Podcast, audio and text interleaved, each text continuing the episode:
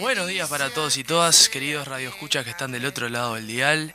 Tenemos conductora invitada especial en el día de hoy, Lucía Lagos, ¿cómo estás? Buenos días, Rodri. Acá debutando en la radio por primera vez. Mari no pudo venir hoy, así que aquí estoy. Espero no aburrirlos mucho. Bueno, el mayor de los éxitos. Saludo también a Mariana Arias, que nos debe estar escuchando. Y vamos a estar también en, invitada especial para la entrevista de estelar que tenemos en el día de hoy, que es Amira Faúndez, la coordinadora pro referéndum por la FEU. ¿Cómo andas, Amira? Muy bien, me cambiaron la conductora, venía a ver un pelo azul, pero tenemos a Luz, qué lindo. Eh, y bueno, les estaré contando un poco más eh, sobre bueno en qué andamos con la cuestión del referéndum. Programón el día de hoy. Bueno, tenemos eh, instalado prácticamente que el verano eh, se nos viene días lindos, no sé cómo se llevan con el clima. Yo estoy chocho de la vida, estaba bastante cansado de venir a la radio particularmente y terminar todo mojado. Yo estoy bastante feliz. Cuando toca andar en bondi no tanto, pero cuando estoy en casa ahí con el ventilador, la verdad la, la paso bomba. Bueno, a mí me pasó que eh, esto de prender la mecha, o sea, casi te prende fuego cuando salís a la calle, o sea, les va a ser largo igual el verano, enero, treinta y pico de grados venir a, las 12, va a ah, estar jugado. Me diste el pie indicado para comentar que la mecha no para. Una vez que se prendió, no es como que explota en algún momento. Enero, febrero vamos a estar con ustedes, acompañándolos lunes tras lunes a este horario del dial, desde las 12 hasta las 13 eh, horas, junto con todos ustedes. Pero bueno, toca comenzar con el programa y basta de preámbulos, comenzamos a leer las noticias. Y toca contar una bastante positiva y que nos saca una sonrisa a quienes eh, disfrutamos del festejo de Gabriel Boric, que es el nuevo presidente electo de Chile, y Cast reconoce la derrota, no le quedaba otra. Boric hace historia y es el primer presidente más joven, eh, es el presidente más joven al triunfar en segunda vuelta ante el candidato derechista José Antonio Cast. El joven diputado de izquierda, Gabriel Boric, abanderado del Frente Amplio y el Partido Comunista, ganó este domingo la presidencia de Chile al obtener más del 55,18% de los votos, con el 68,7% de las mesas escrutadas. Su contrincante, el abogado derechista José Antonio Cast, lograba el 44,92% de los votos y ya reconoció la victoria del ex líder estudiantil. Bueno, qué contar en esto, un triunfo bastante eh, resonante acá en América Latina que va a dar que hablar. Estamos bastante felices eh, de comentar esta noticia y sobre todo por lo que había sido la primera vuelta y, las dificultades eh, de tener a Cast como contrincante y posible ganador. Sí, completamente. Además también se esperaban resultados mucho más ajustados de lo que en realidad fueron. Eh, destacar sobre todo el, hecho de la victoria, que no es meramente electoral, esto realmente era una suerte de enfrentamiento entre los vestigios del fascismo, de, la dictadura pinochetista, que comenzó a ser erradicado a partir de, las movilizaciones del 2019, luego con, la aprobación de, la reforma constitucional, y bueno, esta suerte de síntesis con la victoria de Gabriel Boric, que además también eh, un ex líder estudiantil que viene de, una generación donde realmente hoy tenemos muchos de los, de los líderes políticos de Chile, provienen de, esas banderas, digamos. Sin lugar a dudas, eh, por, por, lo que vos decís, eh, Lu, y también es importante remarcar, más allá de, del perfil de Cast, eh, lo de Boric, ¿no? un movimiento estudiantil, un líder de, del movimiento estudiantil y la edad que tiene es algo bastante novedoso, sobre todo para acá, para América Latina, y que deja un antecedente bastante fuerte y que puede servir de impulso para, para los demás países y sobre todo en la región. Sí, bueno, yo ayer lo seguía por las redes a, todo, a todos los festejos y la verdad que obviamente sumamente feliz por esta victoria del, del campo popular chileno, eh, que viene dando una batalla dura hace, hace unos años. Y además venía, eh, veía a, Boric muy bien parado frente al público, una capacidad de, conducción muy grande. Y esto de que sea joven, que le dé dinamismo, que, que también abra la, la escucha a otros sectores de la sociedad, como muy bien plantado ante, ante la protesta de las mujeres, de los sectores eh, también vinculados con, el ambientalismo. Entonces, eh, también daba una gran pluralidad que hacía falta en, Chile. Sí, obviamente. Ah, mira, y también eh, un dato de color, porque a mí me encantan esos datos de color que aportan muy poco, sobre todo para la historia chilena. Es el primer presidente con tatuajes visibles en América Latina también. lo tiene en el antebrazo, lo leí por ahí.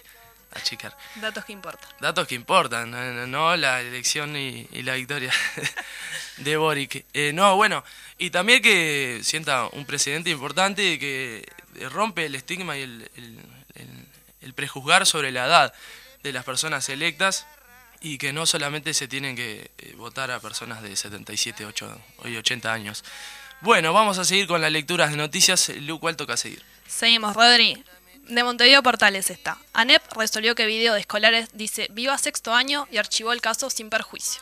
Según el informe realizado, las filmaciones presentadas comprueban las declaraciones coincidentes de los testigos. En un clip que se volvió viral este viernes, un coordinador y varios alumnos de una escuela pública participan de una fiesta de fin de año en la que se parece escuchar Viva el Frente Amplio. Sin embargo, según la NEP, el maestro dice Viva sexto año y hay filmaciones que lo comprueban. Bueno, Rodri, ¿qué te parece eh, esta noticia? Y bueno, no es nada nuevo y es algo que se viene repitiendo programa tras programa. Eh, tenemos que leer una de estas noticias eh, de prácticamente que persecución ante este tipo de, cuestiones y, sobre todo de, falta de argumentos, ¿no? Es, es, atacar por donde viene y es una estrategia bien marcada. Eh, ya no es la primera vez que sucede y confundir Viva Frente Amplio con Viva Sexto Año me parece que bastante irrisorio y, y tragicómico. Completamente, ya ni, no hay ni siquiera una intención de, ocultar esta persecución sistemática que se le está haciendo a los docentes. Eh, pero bueno, por lo menos en esta ocasión la ANEP ya lo dejó por fuera. Sí, pero eh, las redes eh, sociales eh, van a seguir con este tema y van a tratar de catapultar a esos docentes y van a hacer de, este punto una cosa minúscula gigantesca. Sí, igual creo que de eso se trata un poco, de marcar agenda, así sea a través de mentiras, pero bueno, que genera una cuestión en la sociedad de que de que bueno, al final ya no sabes quién, quién habla con la verdad y, bueno, creo que es a eso lo, lo, que han estado intentando llevar durante este tiempo con las persecuciones, eh, sobre todo a los docentes. Sí, es como dice Amira, eh, esto por más que ANEP lo desmienta, ya quedó marcado en la agenda. Bueno, seguimos, caras y caretas. Diego Alonso es el nuevo director técnico de la selección uruguaya. Finalmente, en la noche del martes 14, la incógnita quedó desvelada. Diego, el Tornado Alonso, será el nuevo director técnico de la selección uruguaya. Atrás quedaron varias semanas de incertidumbre, marcadas por la designación de Oscar Tavares y la danza de nombres para dirigir el combinado celeste.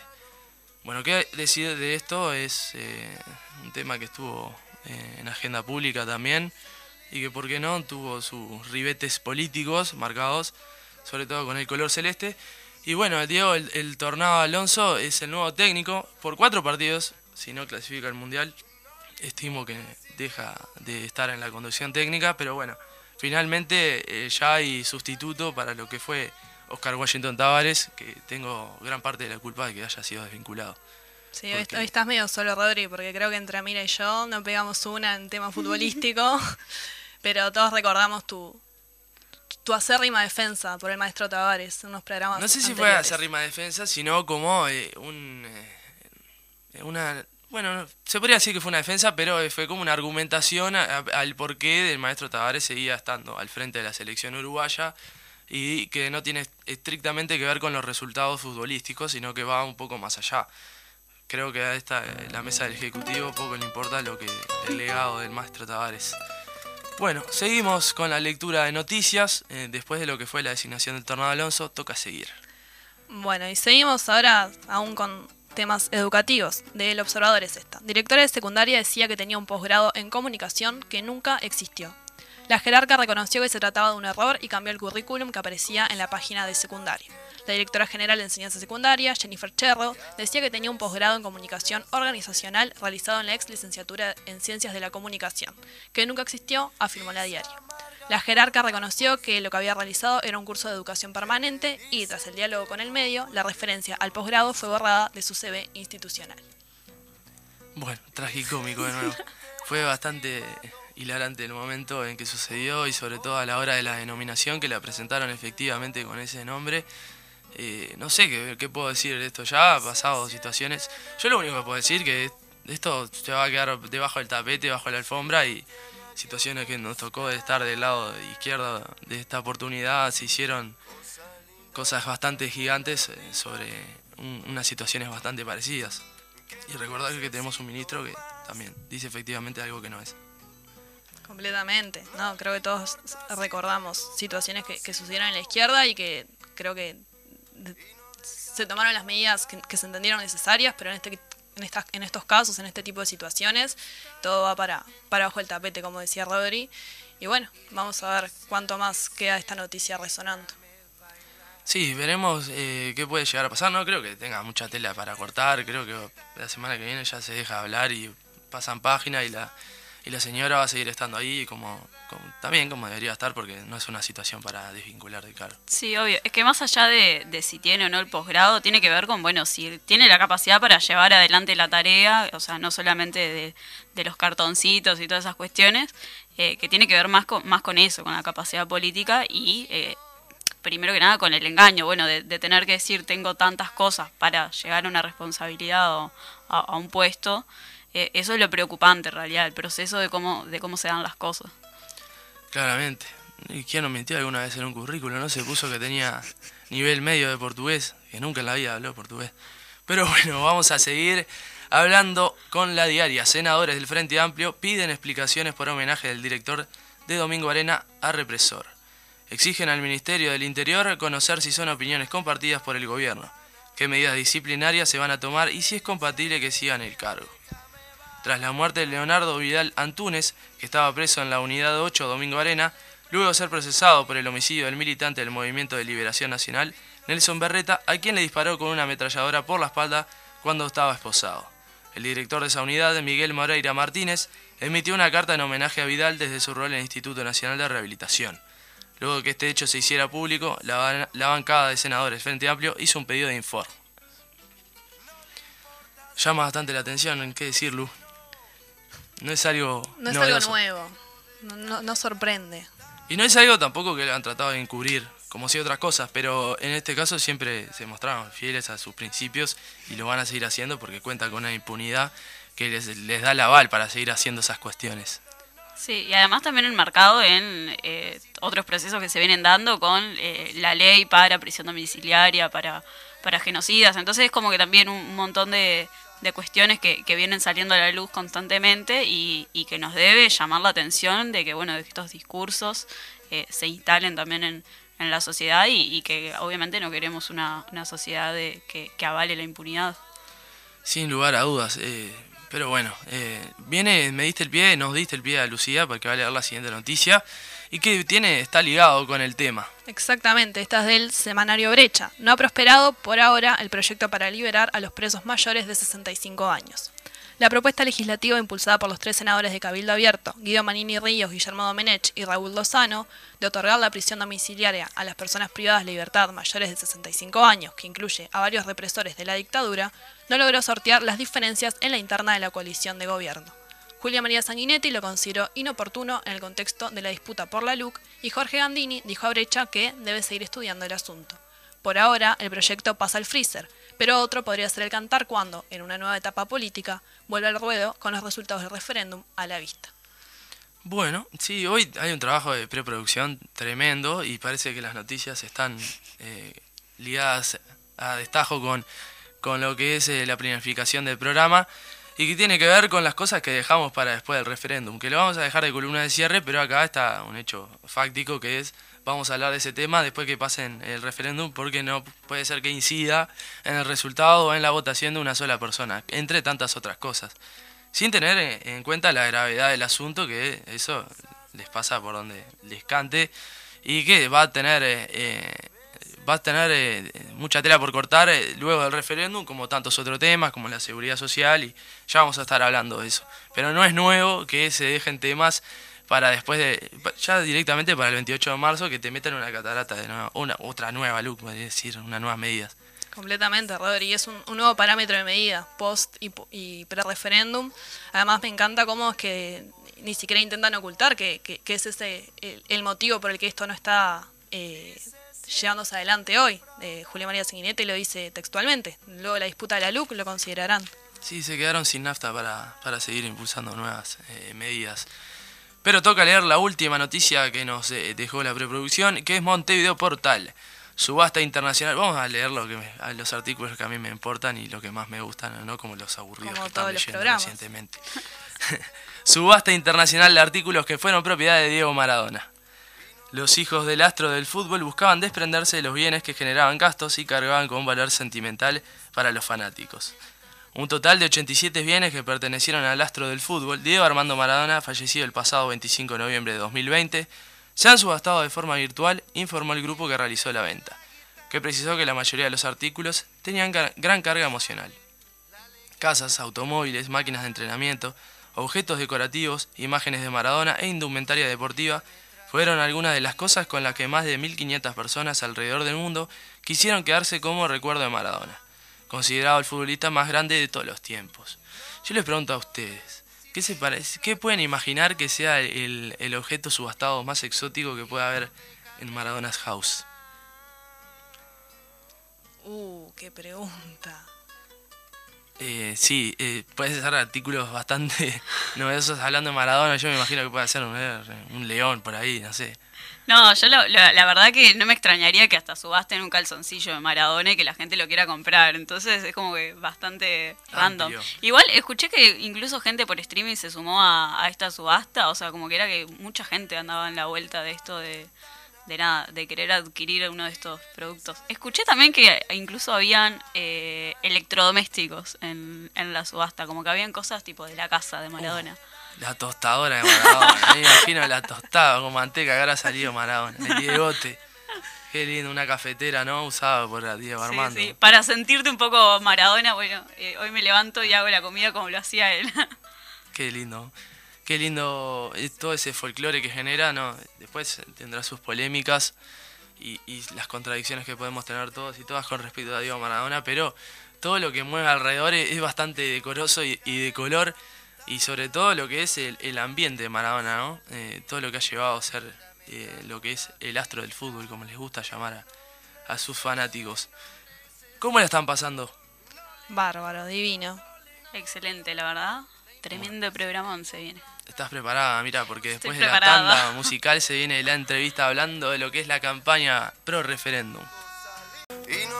Suena No Te Va a Gustar en el estudio de Radio Fénix. Eh, ¿Cómo le va con la, banda de rock que estuvo en el Estadio Centenario el lunes y martes, si no me equivoco? ¿Es de su agrado? Ferviente hincha, No Te Va a Gustar. Yo estuve ahí en, el estadio el, martes. Fue un, espectáculo increíble, recomendadísimo. Yo la verdad que eh, estuve como muy periférica a todo, no te va a gustar estos últimos años, pero cuando vi que tocaba y que quedaban entradas, yo dije, pa, me la juego y voy, pero después dije, no, no, no puedo gastar tanta plata en este momento de que se vienen las fiestas y no fui solo por eso. Yo eh, voy a ser autorreferencial, que es lo que le gusta tanto a Mariana Arias como a mí, que hablamos todo el tiempo de nosotros mismos, por eso estamos acá. Eh, que eh, yo tenía entradas para el martes y no las pagué, me las regalaron. Tenía dos entradas y así que, a mira, me hubieras avisado, yo las estaba regalando por ahí. Tremendo. yo, quería, yo quería ir a ver a Nicky Nicole, la verdad, también. O sea, era como, seguro que la voy a invitar y dicho y hecho fue. Dicho y hecho. No, voy a ver a Emiliano Bianchari, voy a ver a Nicky Nicole. Pagaba la entrada solo para ir a ver a ella. Para cantar una canción. ¿Cuántas canciones cantó? Una, la suya, Venganza. Bien, eh, vamos a, ahora sí, después de este preámbulo hablando de No te va a gustar, que sonaba en cosa linda, eh, vamos a ya pasar a la entrevista central, que es con Amira Faúndez. Eh, no te voy a presentar de nuevo, porque sería bastante redundante, pero bueno, ya a comentar lo que se viene. Se lanzó la campaña pro referéndum, ahora sí, el miércoles pasado. ¿Cómo estuvo ese acto? ¿Qué nos podés decir a, a líneas generales sobre lo que se vio el miércoles? Sí, otra que lanzamiento. Venimos hace varios meses, en realidad después de, de, lo que fue la entrega de firmas, con una serie de, de, actos. El primero fue en el velódromo, no sé si se acuerdan, un acto muy grande con cientos de compañeras que, que bueno, que se arrimaron a festejar la victoria de, de haber llegado las firmas. Eh, y el repensar la campaña. Y en ese sentido se hicieron muchísimos actos en, en bueno, en todos los, los, barrios de Montevideo y también en todos los departamentos, donde bueno, muchos dirigentes también estuvieron acompañando eh, ese proceso. Y bueno, ahora llegamos eh, al miércoles pasado con la notificación de la Corte Electoral de que estaban validadas eh, el 25% de, de, del padrón, o sea, de las firmas necesarias para, para convocar el referéndum y que el referéndum va a ser el 27 de marzo. Así que ya tenemos fecha, así que a todas las personas que están escuchando, agéndenselo y, y, y, sepan que esas semanas van a estar muy movidas. Y bueno, ya tenemos color de papeleta, la papeleta es rosado, ya me imagino que se habrán dado cuenta por, Tenemos por a cómo, la Pantera Rosa. cómo está invadiendo el rosado las redes sociales. Eh, y bueno, en realidad con una gran alegría y por eso también eh, decidimos hacer ese acto en la explanada del Laudelar para bueno, volver a reencontrarnos y, y poder decirle a la gente también cómo va a ser la campaña que se nos viene. Fue un acto de lanzamiento, pero enseguida ya tenían eh, eh, varias actividades planificadas. Eh, el viernes hubo un acto también en la esplanada de, de la universidad. De cara a qué fue pensando y si ya tienen actividades eh, sobre este mes de diciembre, pensando en ya directamente en una estrategia sobre el referéndum. Sí, bueno, la estrategia va a ser muy similar a lo que fue el, el primer periodo de, campaña, que era el mano a mano, el poder conversar con la gente, el poder llevar información, eh, y de eso se va a tratar, y por eso ya, bueno, el viernes tuvimos este toque que fue de movimiento estudiantil, que también una tremenda eh, concurrencia de, de las más jóvenes, sobre todo porque, bueno, había bandas también que, que convocaban. Eh, y ya ese fin de semana pasamos a salir a hacer barriadas y va a ser de cómo, de aquí en más, el, el común denominador de esta campaña, de, de salir al puerta a puerta. Las licencias quedan para después de Eh, en abril. Va a estar complicado. eh, sobre todo en enero seguramente eh, se va a trillar la costa fuerte. Así que las compañeras que anden de vacaciones, está bueno también que... La Pantera Rosa va a estar por las playas de Atlántida, queremos avisar. sí, la gira de la Pantera Rosa va a ser... Yo me quiero adherir a- a- al pronunciamiento de Mariana la semana pasada, contraria completamente a la figura de la Pantera Rosa. Por favor, no usemos esa figura esta campaña, se los ruego. Ya es tarde. Parece Hicieron que- un mural tremendo el otro día con la Pantera Rosa. Igual es como que la gente le llama la atención, es como que, no sé, Andaba es como por ahí que el otro día, cómico. el miércoles. Completamente en desacuerdo. Ah, mira, vos estás en, en la Comisión Pro Referéndum por la FEU, eh, representativa de gran parte del movimiento estudiantil. ¿Cómo entran las jóvenes hoy en, en esta etapa de la campaña y que sin duda van a jugar un rol fundamental para poder eh, ganar el referéndum? Sí, eh, además, las jóvenes es un, sector aparte de la sociedad eh, muy importante que, que, bueno, que es necesario llegarle y que, y que tiene sus particularidades. Sabemos hoy en día que eh, es difícil, por ejemplo, tener discursos recontra largos o, no sé, videos recontra largos y, y que, bueno, que, presten la atención necesaria para entender lo que son los 135 artículos de la LUC. Entonces es necesario tener como otra forma de llegarle a las jóvenes y es por eso que, que nace Jóvenes por el Sí, que bueno, es una articulación de, de bueno, todos los gremios de movimiento estudiantil, Jóvenes por el PIT-CNT, también la JFA y, y, un montón de otras organizaciones sociales que bueno, que, que empezamos a hacer esta coordinación para, para bueno, desconstructurar un poco la campaña, que, que bueno, al principio fue como eh, bastante como como encartonada y, y, darle como otro pienso, como, eh, como una pisada juvenil. Eh, y bueno, en, eso, en ese sentido también vamos a trabajar con las barriadas, pero bueno, con, con, también cosas que le llamen la atención a las jóvenes, con, con, bueno, con discursos también eh, más, más descontracturados y, y, bueno, ese va a ser el trabajo que se va a hacer. Es eh, pieza clave, será pieza clave el, el, trabajo y la adhesión que puedan llegar a tener los, las eh, jóvenes eh, de cara al referéndum, sobre todo pensando en lo que fueron las elecciones pasadas y las últimas, en donde las personas que recientemente habían obtenido la credencial, los más jóvenes, 18 y 19 años, mostraron eh, una postura bastante disidente a lo que fue la, corriente oficialista en ese entonces. Así que eh, desde ese lado eh, intentarán pensar, eh, es lo que estoy interpretando, otro, desde otro pienso y otra estratégica, otra estrategia, eh, teniendo en cuenta lo que fueron las últimas. Sí, obvio. Y sobre todo también para, para romper un poco con esto de que, de que se ha venido eh, forjando de que bueno que a las jóvenes no nos importa el futuro, que no nos importa educarnos, que no nos importan como un montón de cosas y, y, bueno, sí nos importa la política, sí nos interesa tener mejores condiciones de estudio, de trabajo y, y bueno, ese va a ser el debate que vamos a salir a, a dar a la calle, de, de bueno, de, de, que es necesario derogar, eh, anular estos 135 artículos porque afecta particularmente a, a, a las jóvenes de, de, una manera diferente que, que afecta a otros sectores de la sociedad. Bueno, vamos a darle un abordaje eh, más eh, temático a los artículos de educación. ¿Por dónde pensás que se le puede entrar, que genere interés a, a, jóvenes estudiantes y también a no tan jóvenes, para que puedan entender de la importancia de derogar esos artículos específicamente hablando de lo, de lo educacional? Eh, y yo creo que ahí hay unos tres o cuatro ejes que, que son claves para, para poder abordar. Uno es el tema de, la educación, porque la mayoría de los jóvenes, como que en esta etapa de, la vida, es que, nos vamos formando más, si bien la, eh, la educación tiene que ver a, lo largo de toda la vida, pero es como que eh, el momento que más vamos a, bueno, al liceo, que iniciamos carreras en, a nivel terciario. Eh, cómo afecta la LUC en educación, después también el tema de la vivienda, sobre todo por las condiciones que hoy en día tenemos las jóvenes en cuanto al trabajo, que, somos las quienes tenemos salarios más, más sumergidos, que tenemos en mayor informalidad. Eh, entonces, bueno, el poder acceder a una vivienda digna también eh, es algo que se dificulta.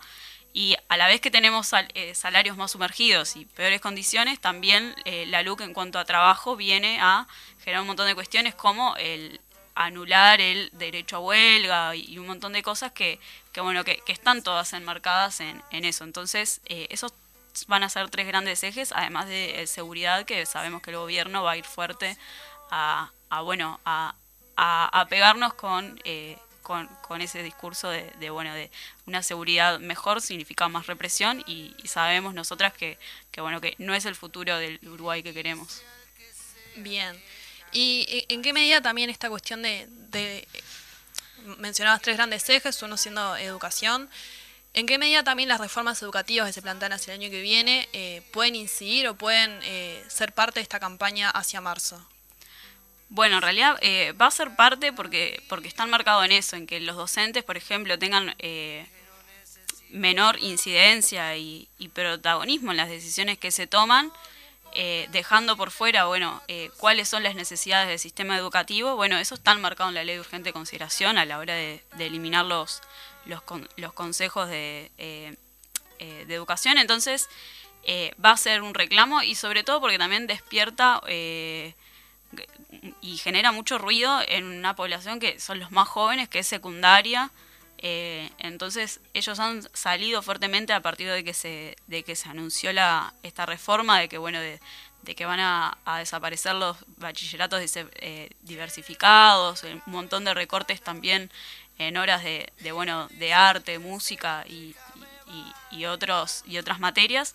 Entonces eso va a generar también que, más jóvenes se sumen a, la campaña porque es, es, defender nuestros derechos conquistados también, de una educación que bueno que, que se había consolidado ya desde el 2008 con la Ley General de Educación, un montón de, cuestiones bueno, de, defender la educación pública. Entonces, eh, creemos que bueno, va a ser un puntapié también para organizar eh, gran cantidad de jóvenes. Se puede entender que la planificación de cara del gobierno, más allá de, la persecución sindical que está y que está forma parte del plan de gobierno, que esta eh, eh, pseudo persecución que están teniendo sobre docentes y otros actores de la educación tiene que ver con una estrategia de cara al referéndum para que no, se hagan escuchar y que no generen de, la importancia que ellos sienten de que, están eh, recortando y que están siendo perjudicados por este paquete de medidas de la, de la educación en, torno a la ley de urgente consideración. Y sí, yo creo que sí, que, que la política del terror en realidad que, que viene haciendo algunos jerarcas tiene que ver con eso. De, bueno, yo he escuchado muchas veces a, a, a Robert Silva decir, bueno, las decisiones las van a tomar quienes los tienen que tomar y somos nosotros los que estamos a cargo de la responsabilidad, así que la decisión es nuestra. Y eso tiene que ver con un, negarse a escuchar a los planteos de, de los docentes, que son quienes están en contacto directo todos los días con los gurises y con sus familias en los barrios. Entonces, eh, esa, esa política del miedo sí tiene que ver con eh, calmarla o, querer aplacar la organización de, del movimiento sindical, pero sabemos que, bueno, no le vamos a dar tregua. Muy bien, vamos a, tener la tanda comercial sin antes eh, agradecer la presencia de, Amira Fagundes, completísimo su informe. ¿Cómo la pasaste? Y te, te invitamos, eh, tanto Lucía como yo, a quedarte hasta el final del programa. No sé si nos querés acompañar. Obvio que sí, voy a estar chusmeando un poco más y comentando lo que anden informando. Así que eh, muchas gracias a Mira y ya nos venimos con la columna sobre lo que tiene que ver, sobre lo que dejamos para después del referéndum. Ya sabemos que el gobierno dejó varias cosas para después. Y también hablar sobre las fiestas, eh, cómo vienen llevando este mes de diciembre, que puede ser caótico para algunas personas y también felices y melancólicos, ¿por qué no? Tanda comercial y volvemos con más de la mecha. Cosa linda me trajo la vida que no necesito, no necesito, no le importa. Quiere estar en la ventana, bendice el que sea. Volvemos eh, con el último bloque de la mecha. Contamos con la presencia de la conductora invitada especial de Lucía Laos y también eh, con la participación estelar en, la columna de cierre de, de Mira Fagundes, que ya la apropiamos para este final de programa, porque si no vamos a hacer muy poquitos. Y, queremos contar también anécdotas de lo que se viene. Y siguiendo con eh, el tópico de la ley de urgente consideración, el referéndum, tenemos que hablar de que hay- se han eh, pospuesto varios ítems y proyectos de ley de cara a, pensando estratégicamente sobre el 27 de marzo. Creo que hemos sido bastante redundantes sobre esta temática. Pero sí, es, es lo cierto, lo que leía hoy eh, Lucía con respecto al, proyecto de ley de, de personas eh, privadas de libertad mayores de 65 años, tanto Gandini como Sanguinetti, que es eh, amo y señor del Partido Colorado, eh, porque no hay tanta gente después de él, fue eh, principal eh, defensor, capa y espada, que se toque ese tema para después del 27 de marzo, y también Jorge Gandini, que es una persona del Partido Nacional de, la ala del presidente, así que seguramente haya una línea política bajada desde ahí. No sé qué piensan ustedes. Exactamente, ¿no? Y también todos conocemos la famosa bajada de, Gonzalo Camarota que fue hace un par de semanas. Bueno, un poco eh, eh, en esa idea. Dejamos todo para, para marzo, para el año que viene. Bueno, en, en, en el marco del referéndum, los partidos tradicionales, la coalición de gobierno, ha estado bastante eh, enfocada en dejar todo para después. Por ejemplo, la reforma educativa que será posterior a la LUC. Sí, bueno, esta bajada igual de gobierno tiene un porqué, ¿no? Eh, creo que eh, ellos saben y, y- y tienen un poco de miedo de que pueda existir una victoria de, de, bueno del campo popular en anular estos 135 artículos. Eh, entonces saben que mientras si ellos siguen con, su programa, si siguen con el ajuste sobre, sobre el pueblo, y, y bueno, eso también lo vimos en los consejos de salario, como también algunos gremios pudieron, eh, bueno, a partir de, bueno, mucha lucha, pero lograron también tener algunos acuerdos. Eh, ellos saben que mientras más, ajusten y entre más recorten el bolsillo de la gente, más desconte- descontento va a haber. Entonces, eh, va a ser un referéndum al gobierno y es ellos, eh, ellos lo que no quieren hacer. Y también han llevado la discusión a eso, de ser gobiernos versus Frente Amplio y, y bueno, el darse cuenta que esto es mucho más grande que el Frente Amplio y, y que el campo eh, social también está detrás de esto, eh, les asusta, claramente. Completo, completo, bastante completo lo que dijo eh, Amira y es eh, un ataque para ellos contra su proyecto de gobierno, eh, contra lo que ellos plantearon de cara a, los próximos tres años que restan. Y bueno, eh, vamos a hacer un paréntesis porque hay que contracturar cada tanto. Son fieles a la bajada, ya me entrando en la columna. De Camarota fueron, les gusta. Yo fui, este fue mi primer año, pues juventud, antes no podía ir demasiado. Eh, y la verdad, la pasé bomba, me pareció un evento maravilloso que quiero repetir inmediatamente. Yo no fui a la bajada, la verdad. Estoy muy triste de no haber podido ir. Eh, trabajaste hasta tarde incluso ese día. Mi bajada, la verdad que no va a ser tal este año. Igual mañana hay bailecito de un centro de estudiantes, así que por ahí se va a festejar. Qué bien, cómo estoy orgulloso de, de- de mis compañeras que salen un martes a, a- a bailar que es cuando podemos, ca- prácticamente cu- cualquier día de entre semana apostamos a eso. Pero ya metiéndonos en la, en la columna de, cierre prácticamente, podemos decir que eh, el, el año va a comenzar, ya dejó de ser cuando llegue el último ciclista. Eh, va a ser, el año comienza cuando eh, se- la Corte Electoral se expida eh, sobre los resultados electorales del referéndum eh, sobre la victoria de la, de la papeleta rosada sin, sin ánimos de mufar y de ser yeta. Pero eh, deja de ser el último ciclista, la pandemia afectó y hoy eh, el año va a arrancar 2022 cuando la Corte Electoral se expida. Completamente. El gobierno, tanto como habló de la reforma educacional, pospuso también la reforma de seguridad social. eh, estamos hablando del proyecto de ley sobre las personas privadas de libertad mayores de 65 años, el aumento de los combustibles, eh, algunas partes del acuerdo con Cat- Catornati, que tiene la publicidad de la radio.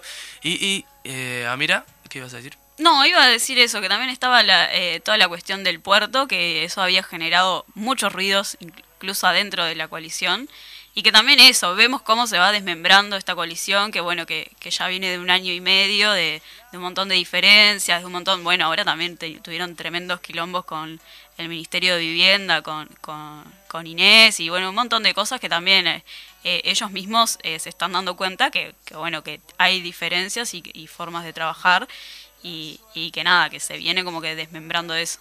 Lo pudimos divisar la semana pasada con el proyecto de- que estuvo en discusión, que fue de, de deforestación, También. impulsado también por, por lo que es Cabildo Abierto y que tuvo algún apoyo de- del Frente Amplio, pero que sin embargo tuvo sus detracciones de- del lado de la coalición oficialista, que no son muy afines. eh, por ejemplo, se expidió bastante Sebastián da Silva, que es otro de los voceros oficiales que tiene el Partido Nacional, y, y estuvo bastante en tela de juicio y, y tiene sus choques, sobre todo Cabildo Abierto con el Partido Nacional. Se puede decir bastante que el, Partido Colorado ha sido bastante más, su- más sumiso y sobre todo después de lo que pasó con Germán Cardoso, como que agachó un poco la mirada. ¿Y el Partido Independiente? ¿Acaso alguien se acordaba del Partido Independiente, Lucía? No sé de qué están hablando, no, no me acuerdo. ¿Qué es eso? Se come. No, y peor, ¿y el de la gente dónde está? ¿Dónde está la Eh, gente sí. de, de ese partido? Eh, Ya no más buscando a Wally, ahora buscando a Eduardo, eh, Edgardo Completamente. Novik. Debe estar ahí en una- Hacete cargo, ¿no? Vic? Sí, debe estar atendiendo ahí en, en algún shopping. Ahí. No creo igual, ¿eh? Pero acompañando a sus jugadores futbolistas también. Pero tal, lo echaron de a su, propio partido. El fundador puso un- una torta de guita y, y ta, lo pagó Sartori, que es mucho más hegemónico, mucho más bello que él. Entonces perdió. ¿Qué personaje, Sartori? Y sí, lo pasa que entre el pelado y Sartori, ahí hay una diferencia. Eh, Claro, eh, pero eh, sí, una de las cosas que podemos decir, porque me acaba de llegar, esto, esto es un trabajo de periodístico de primera gama, acaba de llegar información de, no es más, el técnico de Tornado Alonso lo pospusieron la toma de decisión para después del referéndum. No, no es real, Lucía, no me hagas caro, es, es parte de la temática. Eh, Lo, lo pasé antes del programa también. Está todo articulado. Muy atenta. Pero sí, no, eh, se deja para después del referéndum. También el, el Mundial eh, no se va a disputar el año que viene. eh, van a estar esperando las definiciones eliminatorias, se corren. Entre otras cosas, ¿a ustedes se le ocurre qué puede, se puede dejar para después del referéndum? Ay, yo a esta altura ya no puedo dejar más de dar eh, de no dar exámenes. O sea, febrero va a ser horrible. O Bueno. sea, eh, postergar la vida hasta el después del 27 de, de- de marzo eh, va a ser complicado. Sería una buena iniciativa pasar exámenes a, a Sí. abril y que no estén en febrero. Sí, para que se pueda ejemplo. trabajar la campaña. Bueno, en Instagram una, una persona nos ponía que una de las cosas que quedaba para después del referéndum era dormir. Dormir, sí. ¿Alguien puede dormir? ¿Qué- ¿Saben qué es eso? ¿Acaso se come?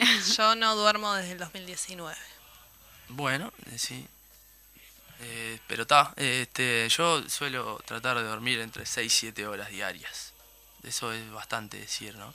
Sí, pero Es un lujo. está bien, o sea, es, es saludable ese, ese Saludable. rango. Sí. Eh, ¿Es un hecho fáctico lo de las 8 horas o es como alguien dijo ahí lo de las 8 horas y quedó estipulado en el ambiente? Eh, la Universidad de Massachusetts dice que... No, Eh, A sí, se supone que sí.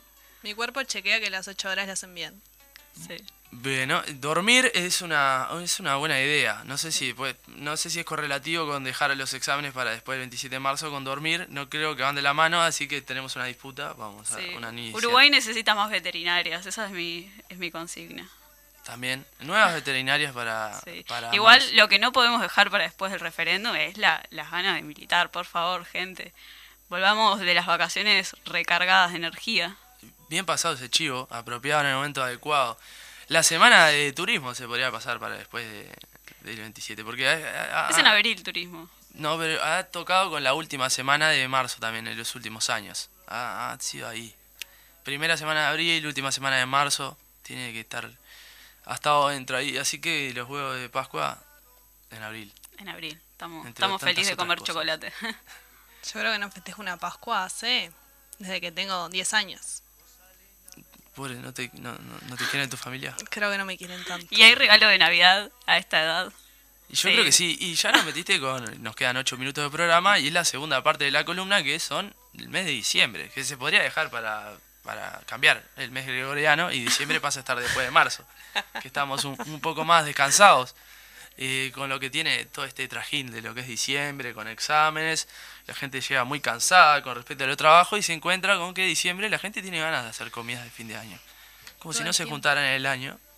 tiene que hacer ganas de comidas, actividades, están eh, los exámenes metidos en el medio, vacaciones y las fiestas. ¿Cómo se llevan con las fiestas? A mí me gustan. No soy una acérrima defensora de las fiestas, ni de decorar mi casa, para nada. ¿No tenés chirimbolos en las ventanas? No, lejos. El otro día mi madre harta, puteando a mi, a mi, perdón, la palabra, a mi viejo y a mí, armó el, el arbolito ella sola, porque nadie lo iba a hacer si no. Pero me gustan las fiestas, me gusta pasar con la familia, el, el día de la familia. Nada de Navidad, el día de la familia. Gracias a Valle. Gracias a Valle, un beso a Pepe Valle. Eh, pero no, a mí diciembre lo que me está matando es eh, la economía, básicamente. No tengo un peso.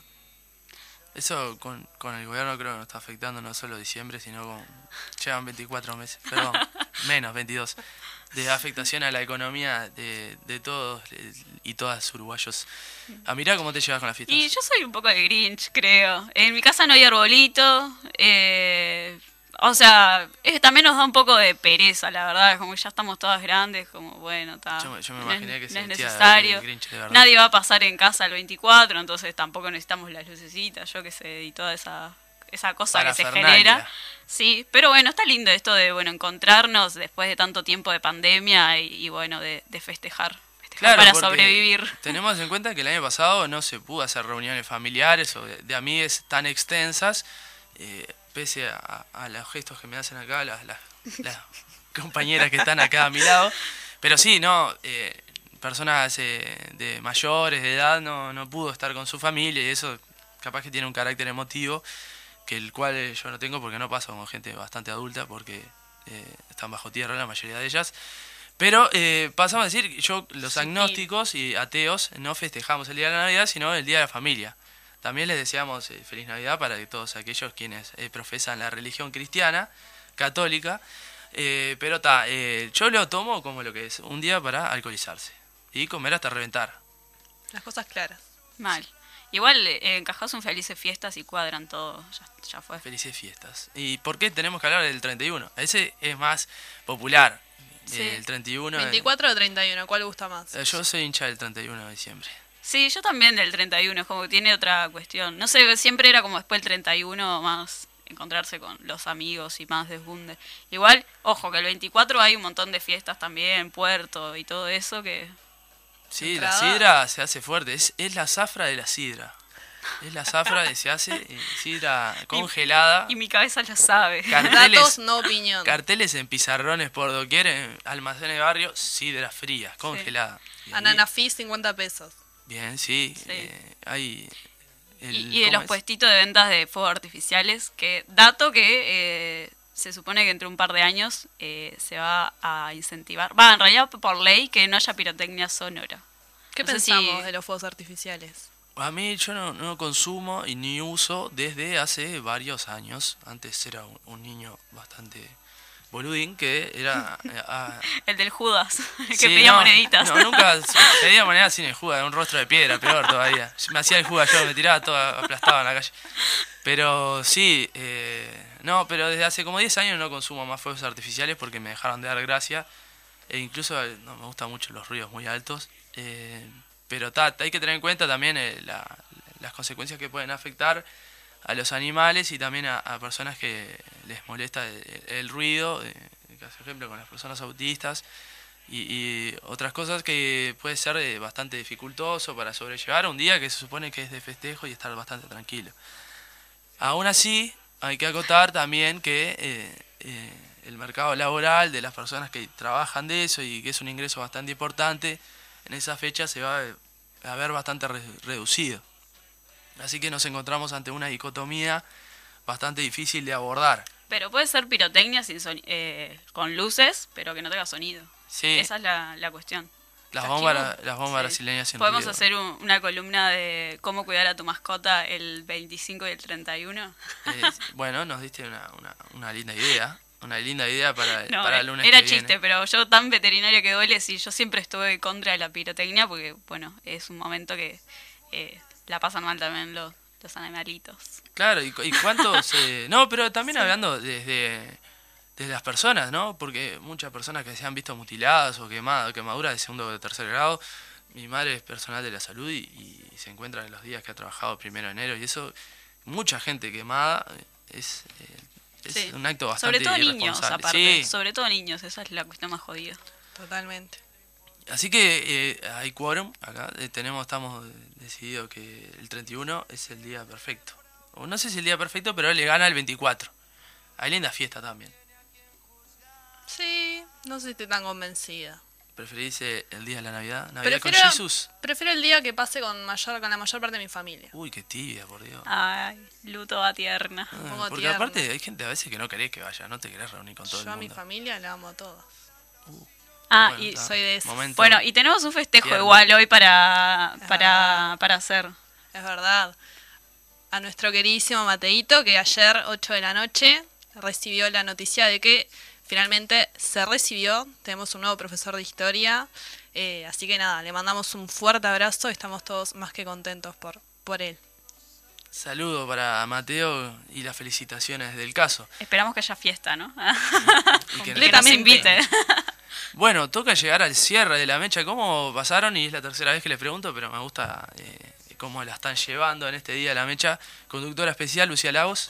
Bueno, yo estaba muy nerviosa, la verdad. Todos en el estudio lo, lo sabían, pero la pasé muy bien. eh, me encantó participar, así que me pueden invitar de nuevo cuando quieran. Espero que la audiencia haya disfrutado también del programa. Y nada, les mando un fuerte abrazo a todos y todas. Bueno, se comprometió a seguir participando. Amira, Eh, no, preciso programa y me gusta la parte distendida, aparte, además de siempre, porque me invitan a muchos lados a hablar sobre referéndum y, y no se da como este, este espacio de intercambio y hablar más boludeces, que también está bueno. Eh, es lo que intentamos, eh, hacer una mixtura, una mezcolanza entre lo que es la información, eh, de, eh, bajo un lineamiento político que podemos tener de todas y todos nosotros, y mezclarlo también con algo que le pueda llegar a, entrar y generar interés a, a la juventud, y de ese lado generar una mixtura que pueda llegarlos a sumar eh, y a participar junto con nosotros, que de eso se trata.